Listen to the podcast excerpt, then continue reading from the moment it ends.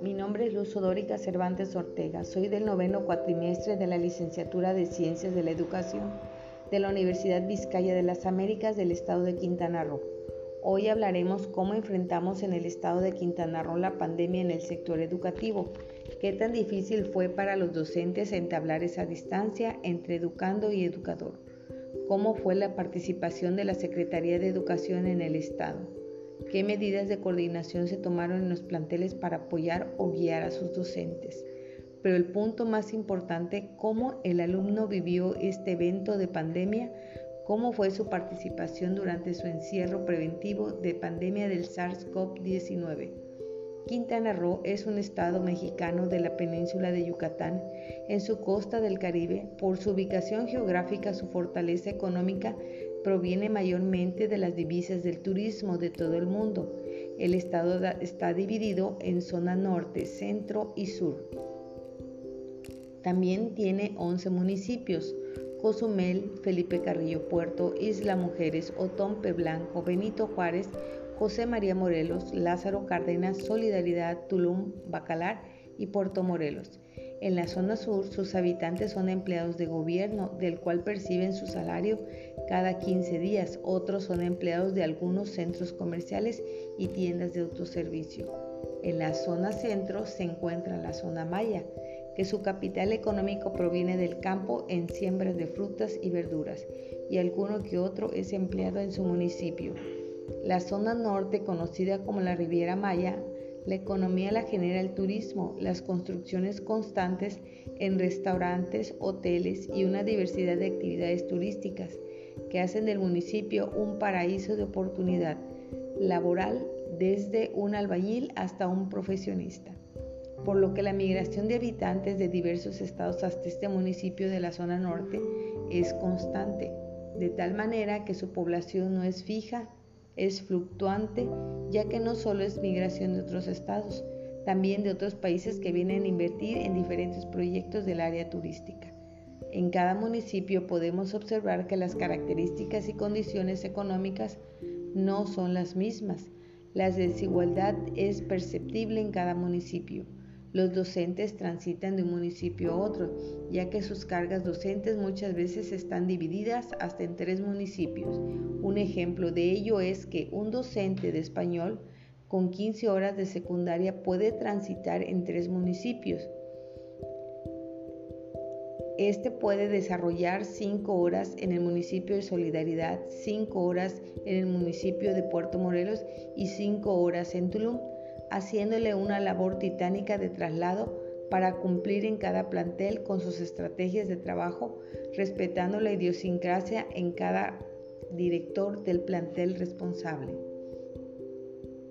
El uso de las TICs para los docentes del Estado por las condiciones de carga laboral y falta de herramientas tecnológicas en los planteles no era muy común su uso y aunado a la desigualdad económica hace difícil que los alumnos en su generalidad todos cuenten con un equipo de cómputo para poder llevar a cabo el uso efectivo de las TICs.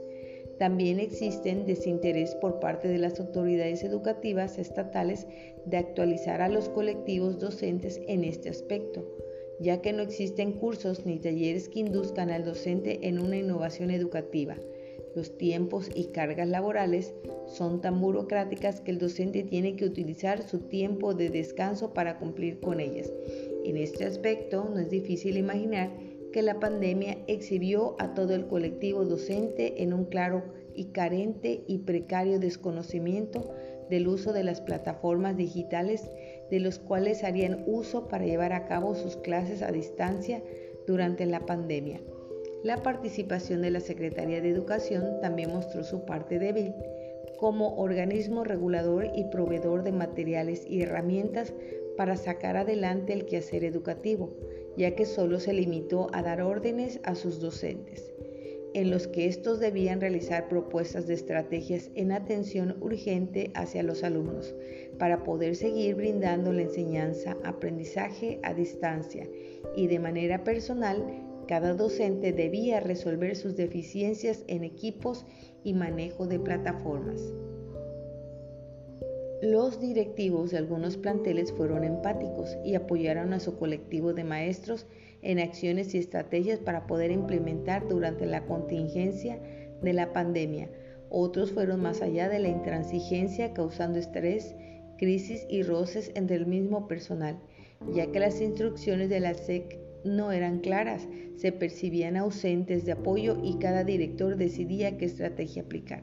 El aparato educativo no estaba preparado para hacer frente a la labor de la enseñanza a distancia, por lo que muchas de las acciones causaron confusión entre el sector educativo, en donde cada uno decidía y buscaba una plataforma que les permitiera llegar hasta sus alumnos. Unos utilizaron grupos de WhatsApp, ya que no se creían capaces de utilizar plataformas y las características de los alumnos solo les permitía comunicarse a través del celular, ya que generalmente siempre existe un celular por casa y familia. Los educadores más jóvenes hicieron uso de la plataforma Classroom, la que igual generaba problemas ya que muchos alumnos no sabían su manejo y los padres de familia en casa no podían orientar mucho en este aspecto Pocos pudieron accesar a este medio, ya que es un recurso caro para las familias numerosas y de nivel económico bajo. En su mayoría optaron por los grupos de WhatsApp para comunicarse con los padres de familia y maestros, cuidando también el contacto directo con los padres de familia. Los alumnos entraron en un primer momento de relajación total de responsabilidades académicas, en tanto se establecía el contacto con ellos, otros emigraron a sus estados de origen en busca de apoyo familiar económico al ver suspendido el ingreso de sus padres. Algunos padres de familia buscaron de forma inmediata establecer una vía de comunicación con el maestro responsable de sus hijos. También se observó desinterés por parte de algunos padres de familia por buscar una vía de comunicación entre alumno y docente. Algunos alumnos se vieron en la necesidad de trabajar y apoyar a sus padres. Otros, ante la ausencia de supervisión familiar, no hicieron el más mínimo interés por ingresar a alguna plataforma que se les ofrecía para cumplir como estudiante. Es así como se vivió la pandemia del COVID-19 en el estado de Quintana Roo.